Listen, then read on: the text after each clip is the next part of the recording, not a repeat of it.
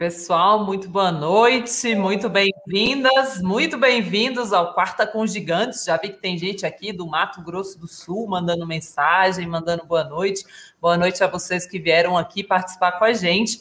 Hoje eu tenho a honra de ter aqui comigo o Carlos Calabrese. Calabrese, ele é sócio fundador e CIO da Guard Asset Management, que é uma gestora que eu até falei para ele aqui, estou me sentindo velha, porque acompanhei desde o nascimento, mas na verdade ela já tem quase oito anos de vida. E o Calabrese tem um histórico muito maior ainda, que até me fez recomendar a gestora desde o seu nascimento. Né? Ele foi por 13 anos lá do CCF, outros 13 anos do BNP Paribas, uma carreira aí em tesouraria e, e em bancos franceses, né? Muito conhecido por sua atuação em câmbio, considerado um dos ativos, ou talvez o ativo mais difícil de operar mesmo, né, no mercado brasileiro, no mundo, na verdade. Então, Calabrese, muito bem-vindo ao Quarta com Gigantes. Boa noite, Luciana. Obrigado, obrigado pelo convite. Boa noite, audiência. Vamos ver aqui se a gente consegue fazer um, um bate-papo legal hoje. Boa, já gostei do seu cenário, ó, já está ganhando aí de todos os quartos com gigantes o cenário mais bonito. Obrigado. Então, gostei.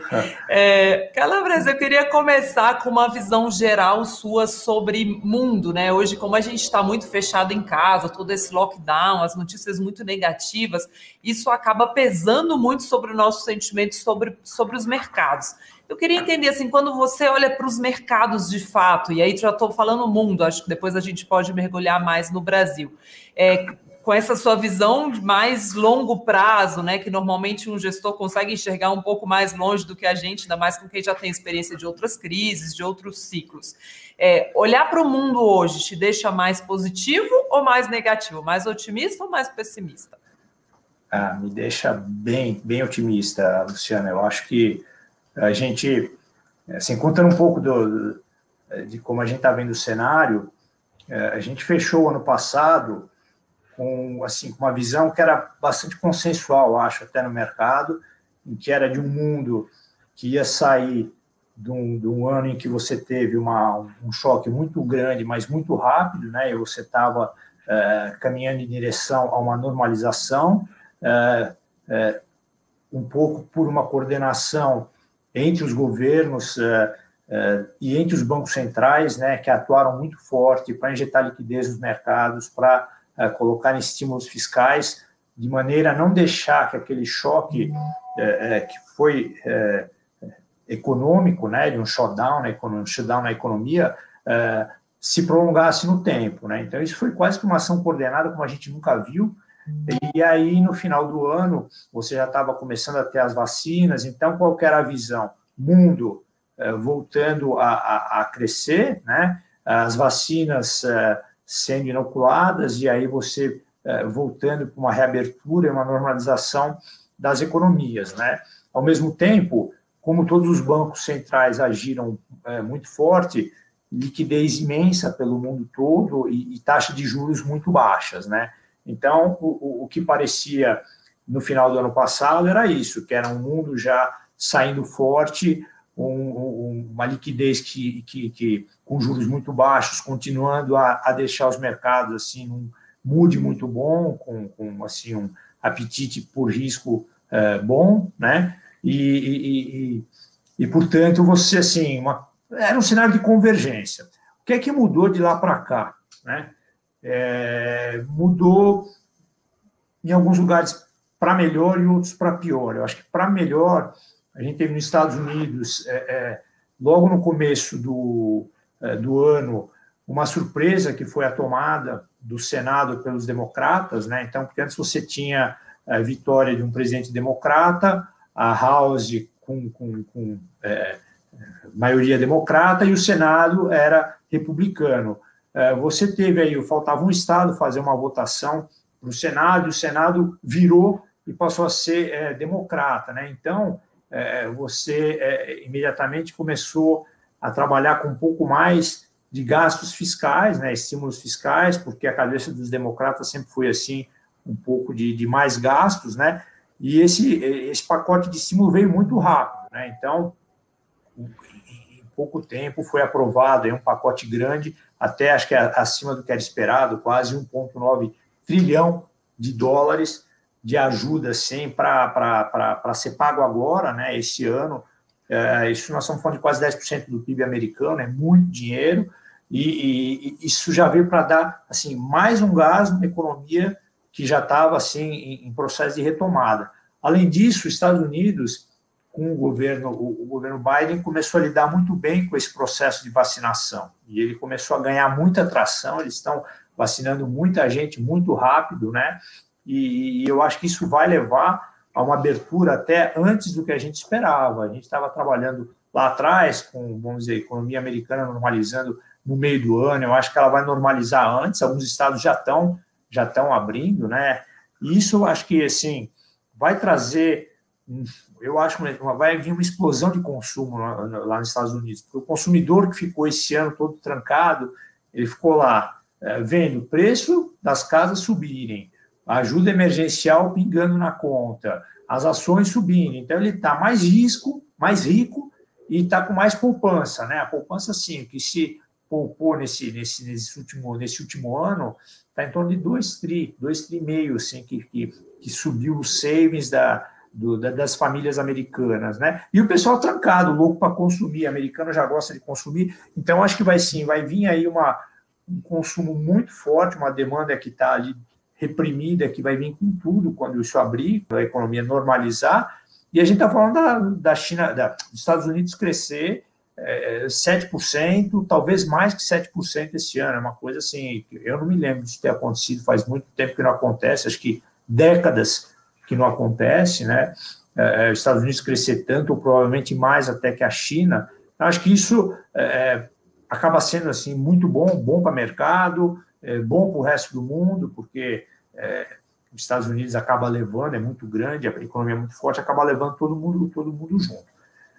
O que, o que não está, assim, daquele cenário inicial mudou um pouco para pior foi a Europa. A Europa ela está se embananando um pouco, a Europa e os emergentes, vai, mas a Europa é mais, mais surpreendente que eles estão é, patinando um pouco nessa história de lidar com a pandemia, a vacinação está muito é, mais é, vagarosa que nos Estados Unidos, eles continuam muitos lugares em lockdown, abre, fecha, abre, fecha, eles não estão lidando muito bem com isso ainda, e, portanto, acho que a Europa vai atrasar um pouco, o que ela também tinha previsto, assim, é, acho que ainda vai crescer uns 4, 5% esse ano, mas provavelmente mais à frente, provavelmente vai ficar para o segundo semestre o crescimento na Europa. E os emergentes também estão lidando com esses problemas, eu acho que vai vir também mais para frente. Então, aquela convergência de crescimento que a gente esperava, todo mundo é, começando o ano de uma maneira mais forte, é, está virando uma divergência. Estados Unidos muito na frente, o resto do mundo atrás, e a China, que sofreu menos o, o ano passado, meio que dentro da sua normalidade. Né? Por que, que isso é, é, é relevante? Isso é relevante porque algumas teses é, de investimento tiveram que ser, vamos dizer, é, recalibradas. Né? A mais importante era que, quando você tinha, antes você tinha Estados Unidos crescendo mais que o resto, antes da pandemia, tá? E com juros muito mais altos que o resto. Né? A Europa com juros negativos, Estados Unidos com juro é, positivo, dava quase 300 vezes acima dos Estados Unidos. Então, você tinha a melhor economia pagando mais juros do que, do que o resto do mundo. E isso dava, assim, uma, uma força, uma sustentação muito grande para o dólar. Quando você mudou para um cenário em que todas as economias estavam com o mesmo juro, lá no zero, e todas iam começar a crescer mais ou menos juntas, estava é, é, muito forte a tese do enfraquecimento do dólar, né? E realmente ele, em novembro e dezembro, é, se enfraqueceu bastante, ou devolveu boa parte do que ele tinha se valorizado ao longo do ano, né?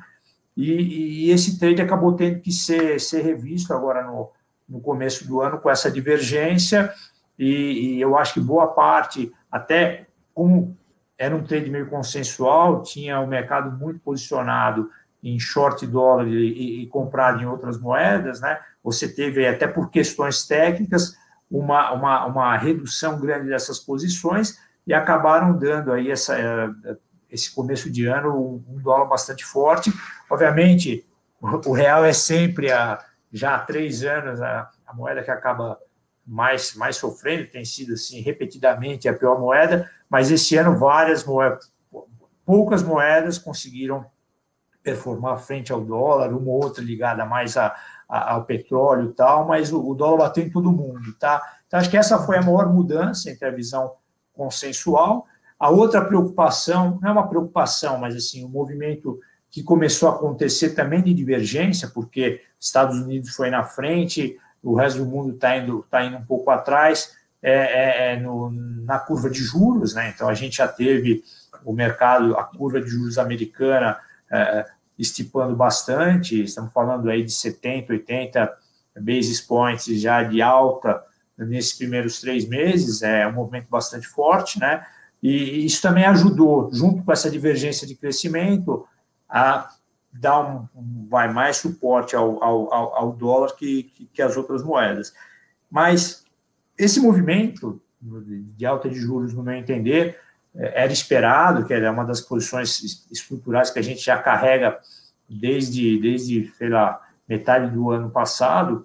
O que aconteceu, e acho que tinha que subir mesmo, porque os Estados Unidos voltando à normalidade, você não podia ter um juro de 30 anos a, a 1%, 1,5%, 1, uh, 1%, 1,20%, né? Acho que ele tem que, tem que subir, está subindo, agora está perto de 2,5%, 2,35%, alguma coisa assim. Mas é, isso aí acaba assim mudando um pouco a, dizer, a alocação dos ativos, dando mais peso para os Estados Unidos. Uma coisa importante é que esse movimento aconteça de forma gradual. Né? Em fevereiro, a gente teve aí é, isso é importante comentar. Esse começo de ano, apesar desse cenário bom, todo fim de mês você teve alguma coisa anômala acontecendo. E acho que um pouco isso é fruto, essa liquidez toda, um ano de liquidez, bancos centrais injetaram 8 trilhões no seu conjunto ano passado, criou assim, algumas. É, é, não digo bolhas, mas algumas coisas anômalas no mercado. Então, em janeiro, a gente teve aquela história do Game, é, GameStop, né, que é, pessoa física se juntou via, via chats e, e foram, foram atrás de quem estava vendido nesse, nessa ação, fizeram a ação subir mais de 300%, detonaram o hedge fund, acabaram causando uma liquidação de posições vendidas no mercado, então você teve ali um final de mês um pouco tumultuado, porque é, tem muito fundo long e short, comprarem algumas ações vendidas nas outras, isso teve algum movimento de redução né, no final de janeiro, causou ali uma turbulência passageira, nada muito grave, mas uma coisa, como eu disse, anômala, uma, uma, uma, uma novidade. Né? Aí depois, em fevereiro, o que aconteceu foi justamente um leilão ali de, de, de americanas, cuja demanda foi menor do que o, o que normalmente é, acontece, né? Isso acabou gerando uma certa turbulência. Você teve um dia das trechas assim, a, a, a, curva de juros americana subindo 15, 15 basis points. Isso gerou um princípio também de pânico no mercado, mas que logo, sim, coisa assim, de uma semana. E aí a coisa se acalmou, né? E esse fim de março que a gente teve foi aquele fundo Archegos, que é, era um fundo que alavancava, sei lá, quase 10 vezes e é, com 10 bi perdeu talvez 100, né? Então isso acabou arrastando, gerando liquidação de ações que eram usadas como margem, aí você também cria alguns, alguns movimentos fortes de venda, causaram alguns uh, prejuízos grandes em, em, certos bancos, né, que eram os principais contrapartes desse hedge fund. De novo, nada muito grave, nada estrutural, né, apenas, uh, mas são anomalias que acontecem quando você tem um mercado uh, que é, está muito líquido, que está assim com muito apetite a risco, que acaba às vezes exagerando na alavancagem, no tipo de, de, de ativo que está se procurando. Mas, é, em suma, é isso. É um ano que vai, assim, provavelmente, crescimento global maior em, sei lá, 50 anos, é, muito forte, consumo muito forte. Acho que, assim, do ponto de vista de você é, voltar uma tendência de, de, mundo crescendo, esse ano e o próximo vão ser, vão ser anos muito bons, tá? Até porque o mercado continua muito líquido, acho que os bancos centrais vão ser muito cuidadosos em retirar essa liquidez, provavelmente Fed vai, vai começar o processo antes, dos, antes da Europa, né? Mas uh, eu acho que, sim, uh, o crescer, vão fazer isso justamente pela boa razão, porque a atividade vai voltar e o crescimento vai voltar forte. Perfeito. Tem algumas perguntas aqui no chat, até algumas já entrando em Brasil também. Antes de entrar, eu vou querer falar um pouquinho mais de câmbio, mas vou responder rapidinho a pergunta do Rafael, que ele pergunta: esse GARD se trata do GARD Valon ou do D'Artagnan?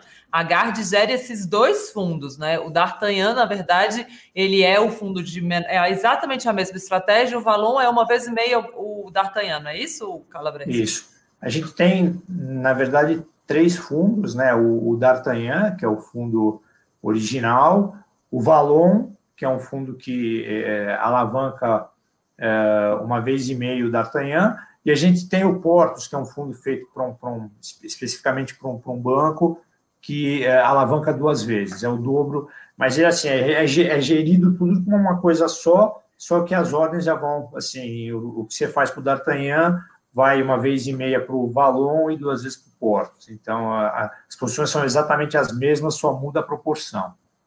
Sim, eu sempre falo aqui, gente, quando vocês tiverem acesso ao de maior vol, é melhor colocar nele, porque é mais eficiente, coloca um pouquinho menos de dinheiro, se for o caso.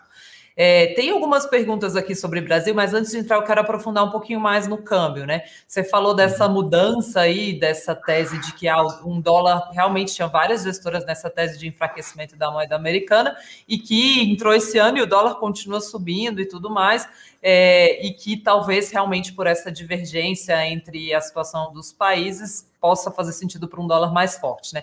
Isso se aplica para o real também. A gente também deveria ver o real perdendo ainda mais valor à frente, ou algum motivo para acreditar que, enfim, o real vai se valorizar?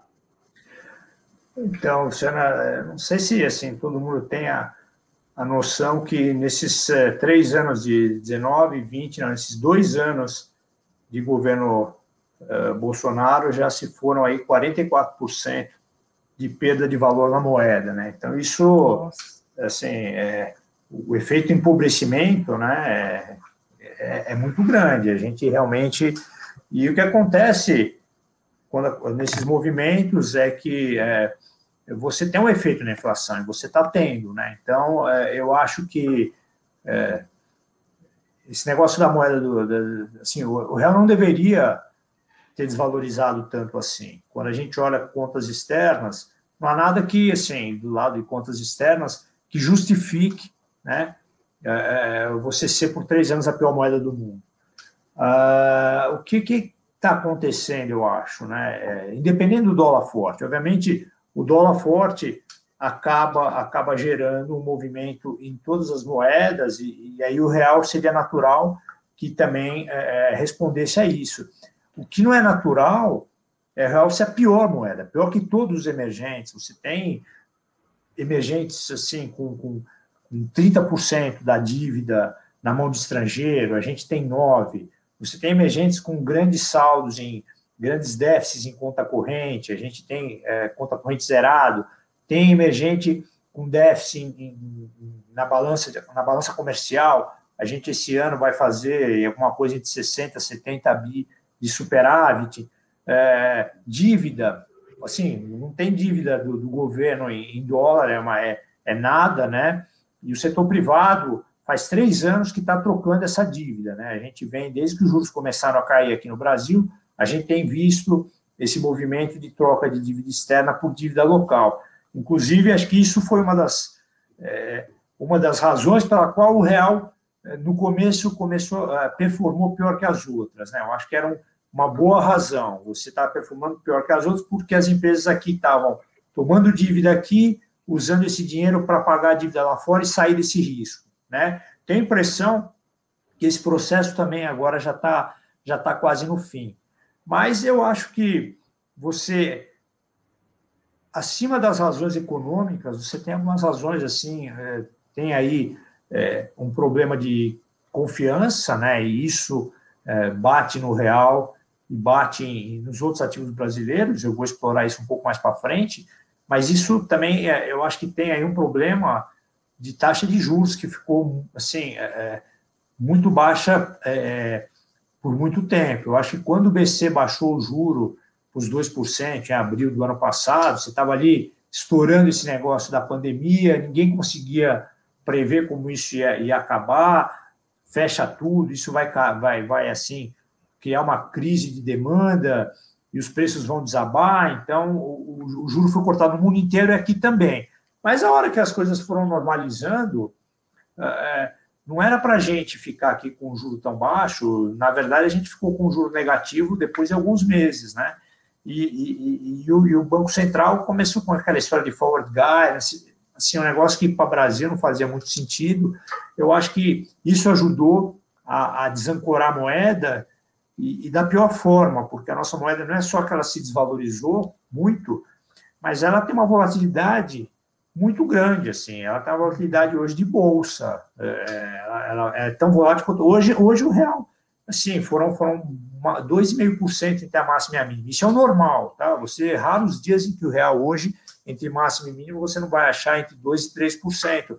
Então, você olha ali a volatilidade implícita do real e de qualquer outra moeda, nós somos o dobro das, das, das outras mais voláteis, tá? Acho isso ruim, acho que isso é ruim para a atividade real, né? O pessoal precificar, eu preciso comprar fertilizante, eu preciso comprar matéria-prima, mas que, que preço que eu coloco aqui no meu orçamento? Estão falando que vai bater seis, é, ponho seis. Então, é muito ruim, eu acho, né? Acho que não devia ter acontecido e acho que é, é um pouco é, em função de, de, de, de, do Banco Central ter errado aí a mão nos juros, ter deixado muito baixo por muito tempo. Um país como o Brasil não pode ter juro negativo, real. Simplesmente não pode. Eu acho que isso desestabilizou a moeda, desestabilizou a inflação e, e desestabilizou a curva de juros, né? Eu não sei, nessa história que, que, que, os ativos brasileiros são os piores do mundo, a curva de juros também foi a que mais subiu, é, é a que mais tem prêmio, muito difícil de estabilizar, né? Ou seja, o, o BCE foi atropelado, ele realmente ficou muito atrás da curva, está começando a se mexer agora, mas daquele jeito, né? Vou fazer, mas vou fazer parcial, tal. Para mim, ele não vai conseguir fazer parcial, ele vai ter que fazer o que tiver que fazer, e esse juro na nossa projeção é, fecha esse ano a 6 e acaba o ciclo em torno de 6,5. A gente acha que ele vai ter que, que levar isso para 6,5 é o que aparece na nossa uh, regra de Taylor, inclusive. Então, uh, até porque, é, assim, é, a, a, as inflações ele, ele, assim, estão muito desancoradas. A nossa projeção para esse ano é 5,40. Né? Você tem aí o, uma meta que é 3,75, mais ou menos 1,5, né? Então, está muito acima da meta já. E o ano que vem a gente está um pouquinho acima, estamos com 3,70, com uma meta que é 3,5 mas vai depender de retomar o controle, eu acho, tanto do, do, do controle monetário como o, o controle da, do mercado de câmbio.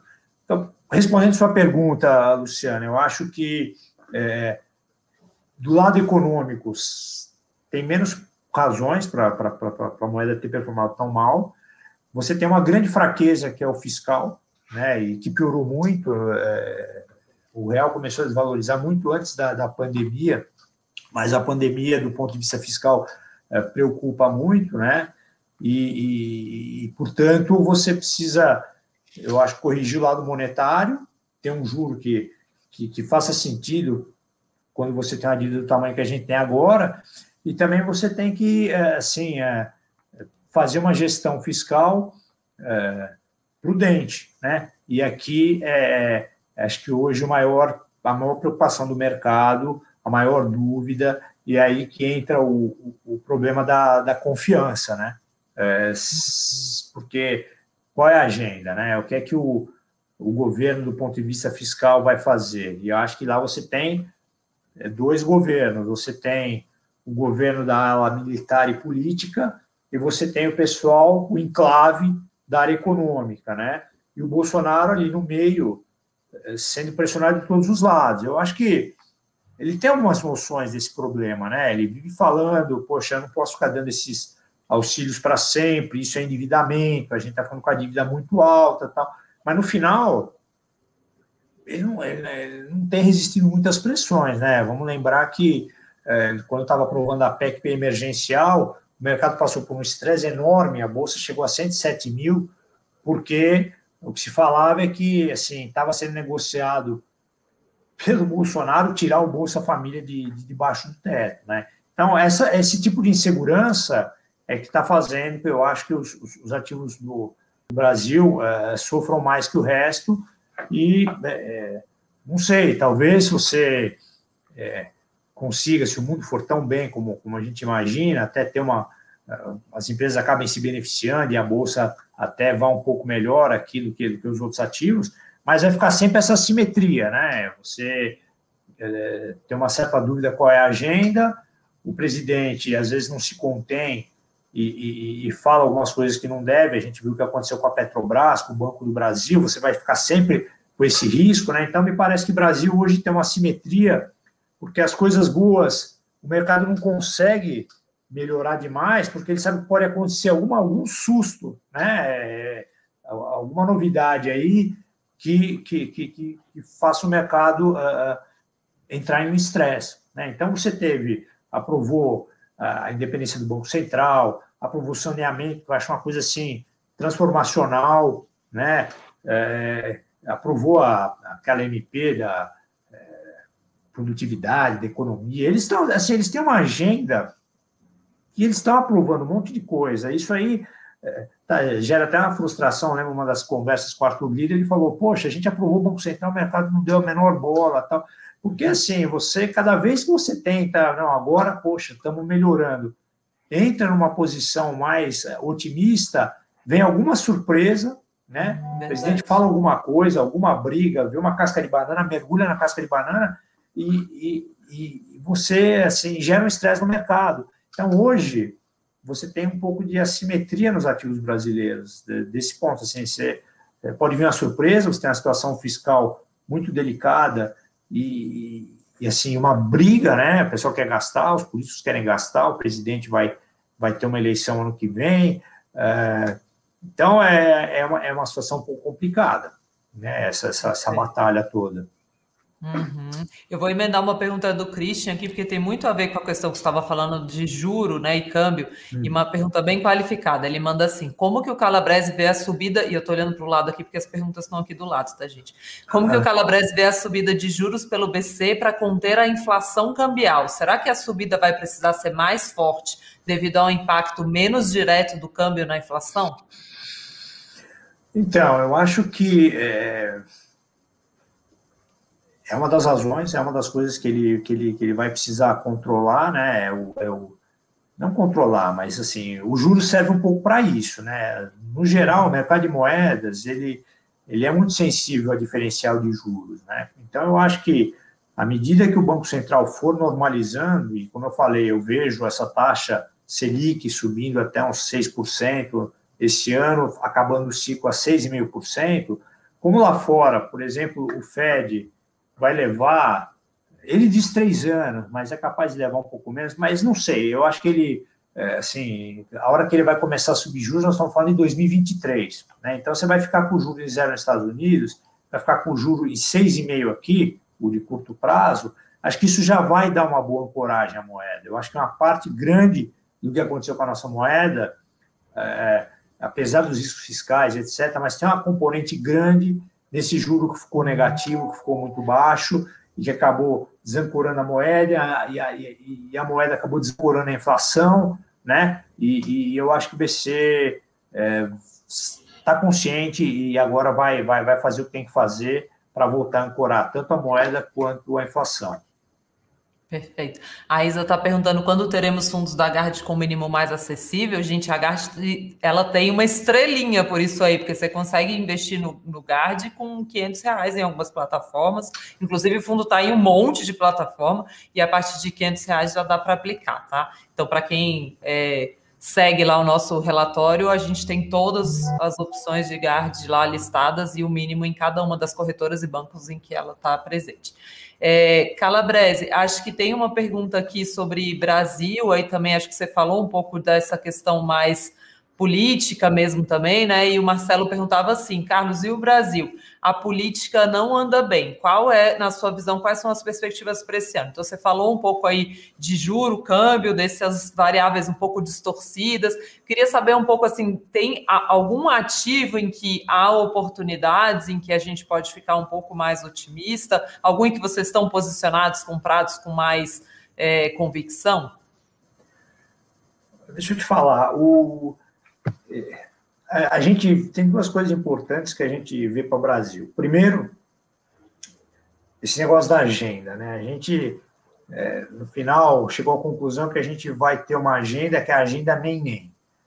Nem uma agenda populista que o, que o, que o, que o governo descambe assim, um populismo desenfreado, que, que geraria aí um estresse grande, um sell-off grande, acho, de, de ativos brasileiros, aí não escapa nada, né?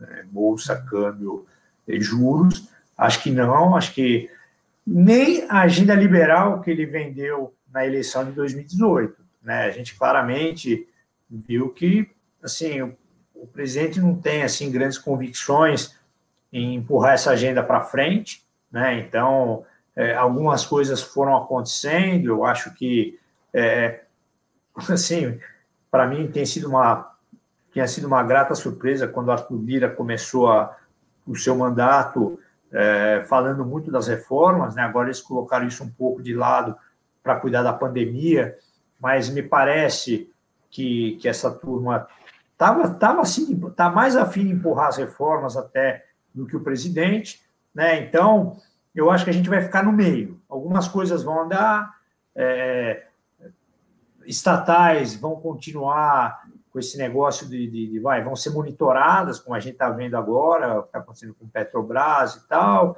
mas você talvez consiga é, vender alguma coisa, é, vai tudo ser mais ou menos, a administrativa se passar, eu acho que o Arthur Lira quer empurrar isso, vai ser só para quem entrar é, no serviço público a partir da reforma, não para os antigos, né? Então, isso aí foi um pouco um colo do presidente, não era o que a equipe econômica queria. Então, vai ser assim, uma agenda que vai ficar, eu acho que vai avançar em algumas coisas, né?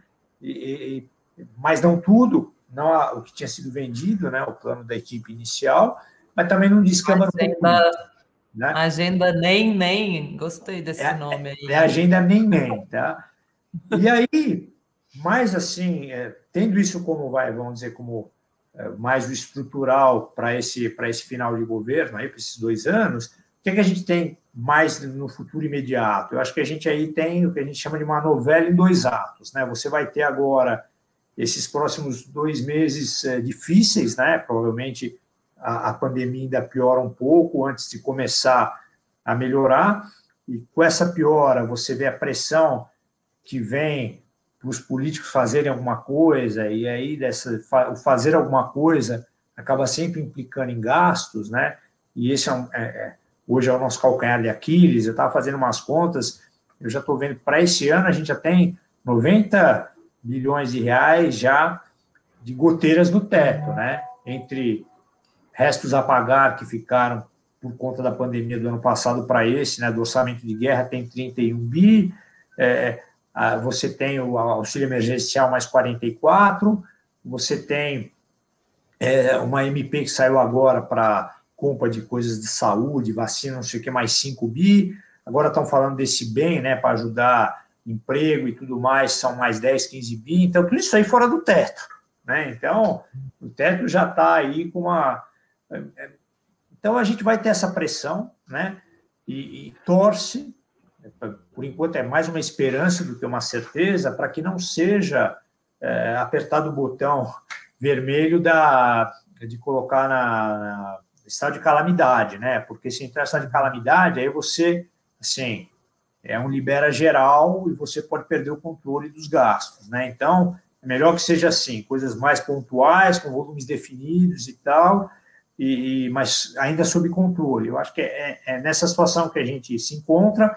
E aí, você passando esse período mais difícil, acelerando as vacinas, é, é, a gente acha que até é, maio você vacinou toda a parte mais sensível, né, mais exposta à doença, você começa a reabrir e a gente acha que pode ter um segundo semestre bom, né, é, é, um crescimento forte, a gente acha que até em função do que vai acontecer lá fora, né, um crescimento assim muito acima do normal, é, você, você tem um viés de, de, de alta aqui. A gente está com 3,5 e 4, porém com viés de alta, é, com crescimento aqui, se realmente você conseguir em dois, três meses, dar uma melhorada nessa situação da pandemia, abrir a economia no segundo semestre e mais o mundo ajudando, tá? Então, a gente acha que tem que aguentar firme aí esse um, um, dois meses próximos, que depois você pode ter uma sensação térmica melhor, vai melhorando, aí você, você tira essa pressão toda de cima dos políticos e você diminui aí essa, né, essa necessidade, esse, esse desejo de, de gastar é, quando a gente não pode gastar. Então, é, tem isso, eu assim, quando eu ouço é, histórias do tipo, poxa, o presidente precisa é, fazer essas ajudas, essa ajuda emergencial para conseguir segurar a popularidade.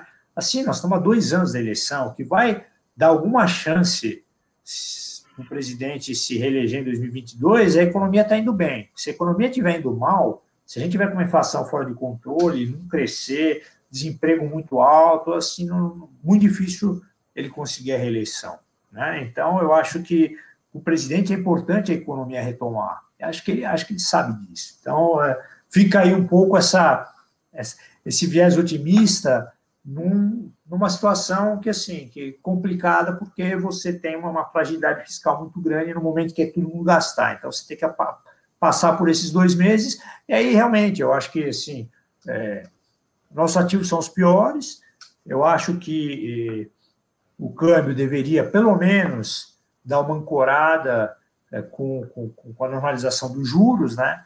E aí, o que acontece? Se você conseguir ancorar o fiscal, controlar o fiscal, né, dar a sensação que a dívida não explode, eu acho que assim o câmbio realmente estabiliza, os juros dão uma estabilizada e a bolsa pode assim é, andar um pouco mais, fazer aí um, um, um picape com, com as bolsas lá de fora que já estão muito na nossa frente esse ano, né? Então acho que tem aí, mas é sempre assimétrico, né? Então, por exemplo, no fundo Hoje, a gente, você sabe, a gente sempre é, teve uma alocação muito maior em Brasil por achar que a gente está aqui, conhece com mais detalhe, está falando com, com, com, político, com consultor, com todo mundo, com empresário, né? Então, deveria ter mais informação, uma informação um pouco mais rica do que o que a gente consegue lá fora. Mas hoje, eu acho, em função dessas assimetrias que eu te comentei, né? Você meio que está caminhando sobre um gelo muito fino, né? Porque o fiscal não tem espaço. Então, eu acho que hoje a nossa, a nossa vamos dizer, alocação já está, em termos de risco, metade aqui, metade lá fora. Né? Acho que lá fora está é, tá um pouco mais claro, mais delineado o cenário, você faz ajustes, como aconteceu nesse negócio do, do, do dólar, né? Mas é, eu acho que assim, você tem uma visão muito melhor do que aqui, que você tem a situação mais delicada né? Você toma mais susto. Então não dá ainda para se posicionar com convicção, ainda que isso vá acontecer no segundo semestre, num real forte, numa queda de juro longo, numa bolsa é, muito mais forte, não é, seria a, gente, a, gente, a gente vai ter que saber que, que assim, pelo estilo do governo, é, é, você assim vai tomar muitos sustos, né? Acho que é difícil você ter sustos positivos e assim, surpresas positivas, mas, mas surpresas negativas elas vão acontecendo. Então, acho que isso aí requer uma alocação, até para você assim, ter espaço para quando isso acontece, porque também é, a gente tem visto, né? Sai aquela notícia, intervenção na Petrobras, pô, ela foi para 20, bota 24, né? A bolsa na PEC emergencial bateu 107, está 118. Então, não é que, assim, você é, precisa ter, talvez, um, um espaço para quando vem esses movimentos de, de desespero, que, que, que, normalmente vem da política, né, que acontece alguma coisa muito inesperada, você possa aproveitar e, e talvez a, a aproveitar algum exagero, né? E a gente tem visto vários, tanto do lado da bolsa como do lado do câmbio. O único que não, não voltou nunca foi o juros, né? Continua uh, subindo, e acho que são muitos vetores que dão sustentação a essa, a essa, essa curva de juros muito inclinada. Né? Vamos lembrar que o Tesouro vai ter que é, se financiar na margem mais 250 bi esse ano. Fora a rolagem de toda a dívida que vence, que é grande, ele tem aí que cobrir esse, super, esse déficit fiscal com mais dívida. Né? E eu acho que isso que não está claro ainda para os políticos, porque eles acham que tudo bem, vamos fazer dívida, o governo federal consegue se endividar, mais ou menos, né? Aquela história do Paulo Guedes e que, poxa, isso aqui era o paraíso dos rentistas. Assim, a gente deixou de ser rentista há muito tempo, a gente hoje é só credor, né? Você é credor de uma dívida 5 tri, você que eu digo nós, né? Todos esses fundos de renda fixa, todos esses multimercados, assim, é, todas essas fundos de pensão, o que, elas têm lá dentro é título público. Né? Então, você fica aqui com essa dívida crescendo, o pessoal querendo gastar, e depois essa dívida você paga como? Então, é, é uma situação desconfortável, né? porque você não é mais rentista, é credor, e tendo cada vez mais para o fim da fila. Né? O credor vai sempre ficando para trás, ah, vamos botar... Uh, não sei o que, saúde, desempregado, você vai botando um monte de coisa na frente e o credor lá atrás só pagando a conta e assim, nossa, se essa conta mora, né, se essa dívida mora não for paga. Então, acho que é, esse é o risco, acho que por isso que o governo tem que mostrar que, assim, a situação vai ficar sob controle e a dívida vai, sim, a gente vê várias, várias simulações, você consegue realmente, é, é, sim, manter essa dívida sob controle. Acho que não é, a gente não está numa situação ainda desesperadora, mas não tem muito espaço para desaforo, né? E, uhum. Então é, yeah. é por isso é por isso que assim hoje a alocação aqui tem que ser um pouco mais cautelosa.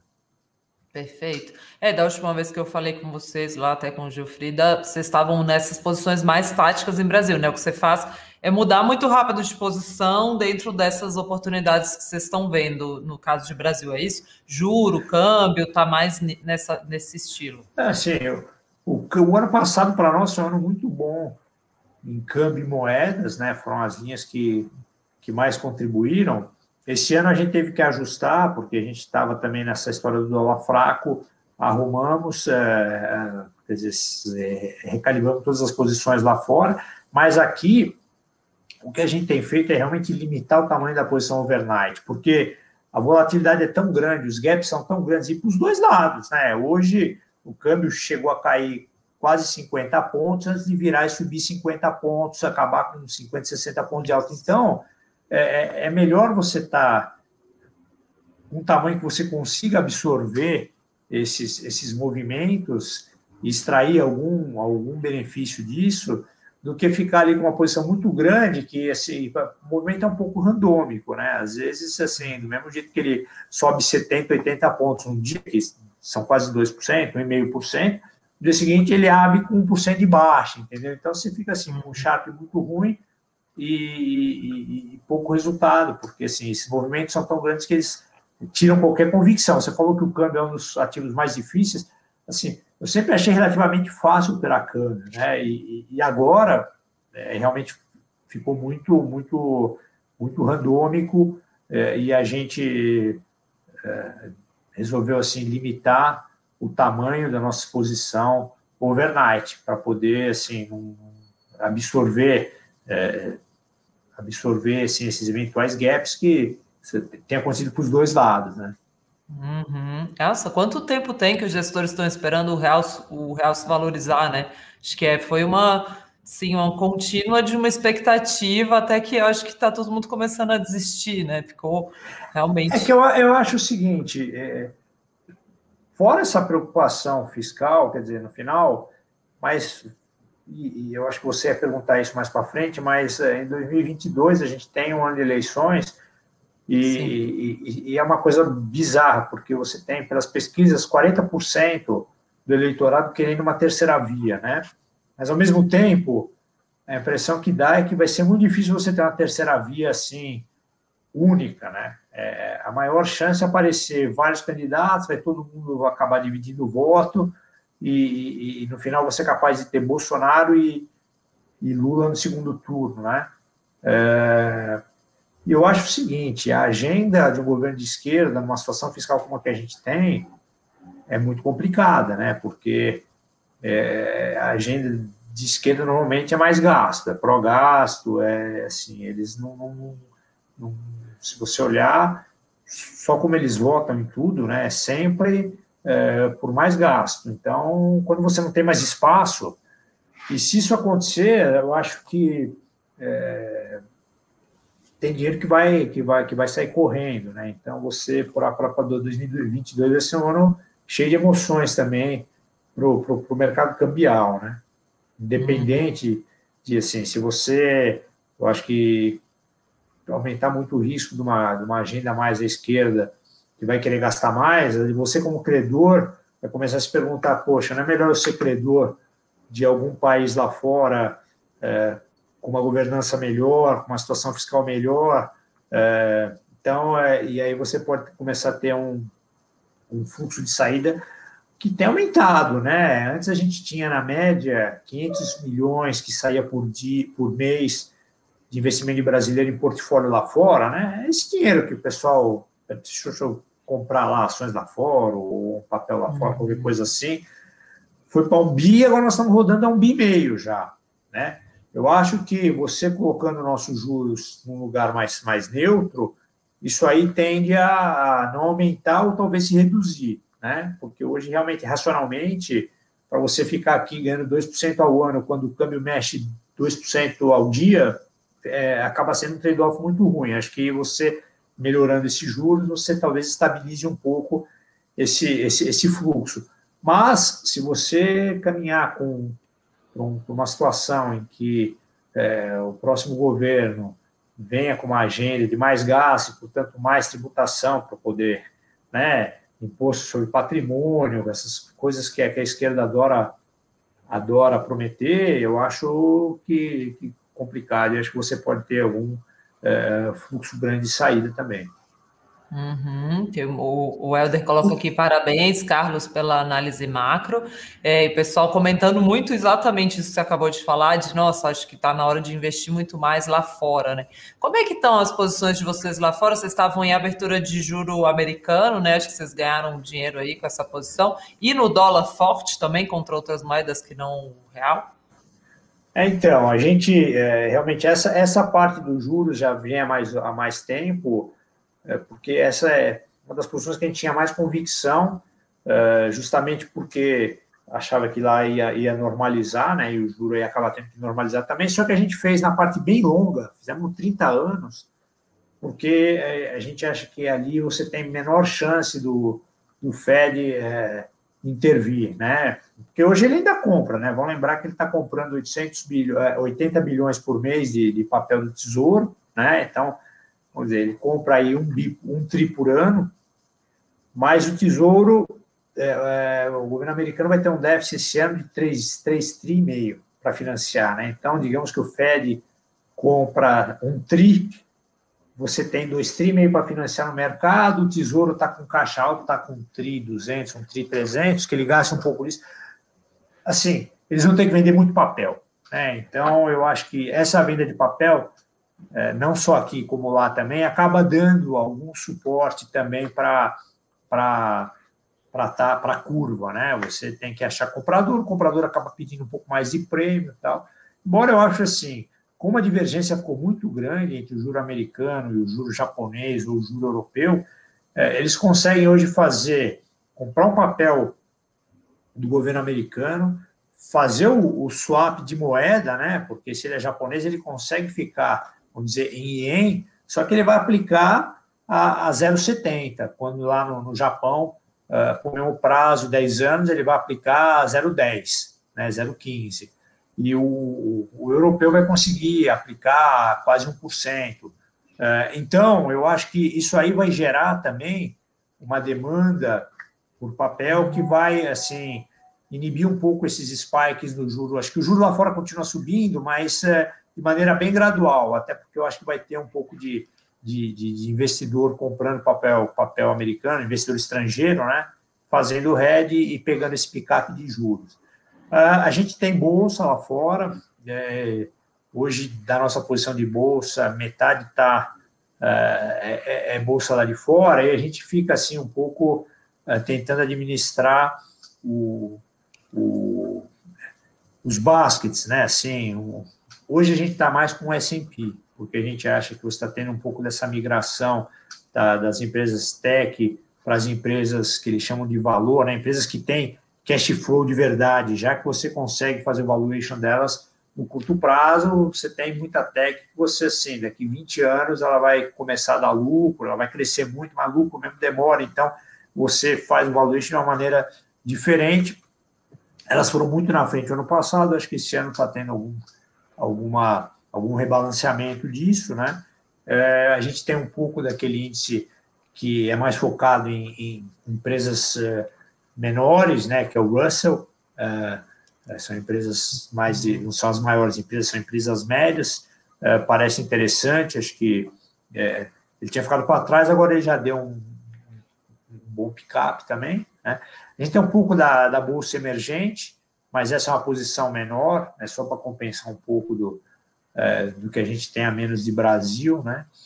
E de moedas, é, a gente hoje basicamente tirou o dólar da equação, né? A gente está com, com, outras moedas, a gente tem ali é, posições vendidas em, em, euro contra o pound, a gente está é, esperando para eu eu estou achando que assim o IEM, por exemplo, apanhou demais, né? Tá estava em 103, foi para 110. Eu acho que nesse nível de 111, 112 vale a pena comprar um pouco de ien, mesmo que for contra dólar, né? Uh, outra moeda que eu também estou esperando e quero comprar é o, é o won da Coreia, que também é, chegou a abaixo de, de, de 1.100, agora está voltando para 1.130, então está quase no nível bom para comprar. Mas é o seguinte, acho que o dólar ele, ele, recuperou bastante, mas eu não acho que ele vai ficar subindo sem parar. Eu acho que ele tende a dar uma estabilizada aí, tá? E talvez dê alguma chance de fazer, fazer posições em algumas moedas uh, que, que, que, apanharam muito, né? Legal. É, uma dúvida assim, eu não queria, a gente está se aproximando aqui do fim, não queria deixar de te perguntar isso. É, uhum. Você comentou rapidamente sobre a questão de bolha em ativo, alguma coisa desse tipo, né? A gente vendo toda essa liquidez, sua experiência de é, bolhas antigas, todos os ciclos econômicos que você já passou e já presenciou crises. É, não tem um risco dessa liquidez toda acabar explodindo em uma, uma crise mesmo, ou que, que acabe. Isso não é. Ou que, sei lá, a inflação comece a aparecer e o Fed tenha que elevar os juros de uma vez. Não tem nenhum movimento tão brusco assim no seu cenário e, e por quê? Então, eu acho que. É, do ponto de vista de, de, de ativos, você tem, como eu falei, lá e cá alguns episódios anômalos, alguns exageros, algumas né, é, coisas assim que fogem um pouco do, do, normal, do estrutural, mas acho que no grosso, com esse crescimento todo que a gente está vendo, é, com, essa, com essa liquidez toda, com esses juros muito baixos, as empresas, eu acho que vão começar a ganhar bastante dinheiro, é, já ganharam, né? Você teve um crescimento é, de lucro ano passado no mercado americano, com tudo que é, com, tudo, com todos os problemas da pandemia tal. Então, as empresas têm, sim, têm, foram muito bem. Obviamente, teve alguns setores que sofreram muito, mas toda essa parte ligada à viagem, né? Aviação, uhum. hotel, uhum. etc. Mas o resto é, foram razoavelmente bem. Então, não, dá para dizer que, assim, você está com o mercado bolhado, você está com o mercado com múltiplos um pouco acima do que seria o histórico, mas também, se você ajustar por um juro que está muito abaixo do que seria o histórico, as coisas ficam mais ou menos condizentes, né? Aí você fala, é, mas se a inflação subir, o Fed agir, eu acho que ele vai ser muito cuidadoso, vai ser muito cuidadoso. Eu acho que é, até meio que ele deu uma panicada no ano passado e mudou a metodologia dele, né? Hoje ele tem uma, uma metodologia que é aquela de inflação média, né? Então o que, que ele fala? Ele falou, agora a gente vai começar a medir a inflação pela média. Então, como eu andei muito, meu target é 2, mas como eu tive muito tempo com a inflação abaixo de 2, agora eu vou querer inflação acima de 2, para na média eu ficar em 2, antes de eu começar a agir. Né? Então, o que ele tem falado é isso, mesmo que a inflação vai acima de 2, até por efeito base, esse problema do petróleo que recuperou bastante, o consumo que eu acho que, que vem muito forte, né? É, a inflação deve subir, deve cruzar os dois, deve bater, por você pegar a headline, eu acho que vai chegar, não é o que ele olha, ele olha, ele olha o core, né? Mas eu acho que o headline vai bater três. E, e tudo bem, ele está dizendo que vai, que vai ficar frio, quer ver a inflação indo para lá, porque, na verdade, o ano passado eles ficaram com medo de dar uma japanizada na, na economia americana. Acho que, acho que esse risco está totalmente afastado, né? Mas, enfim, acho que ele vai ser muito cuidadoso. Então, o ano que vem, é, esse ano aqui, na segunda parte do ano, é, ele começa a sinalizar o tapering, né?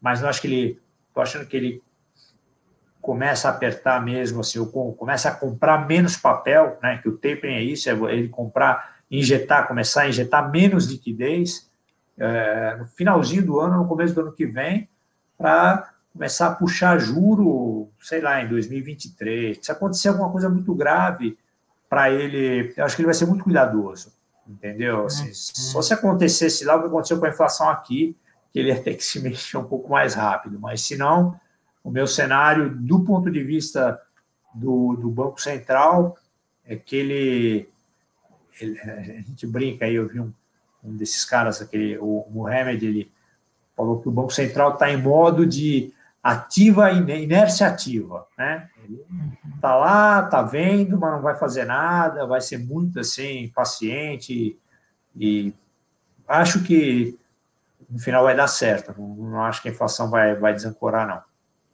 Perfeito.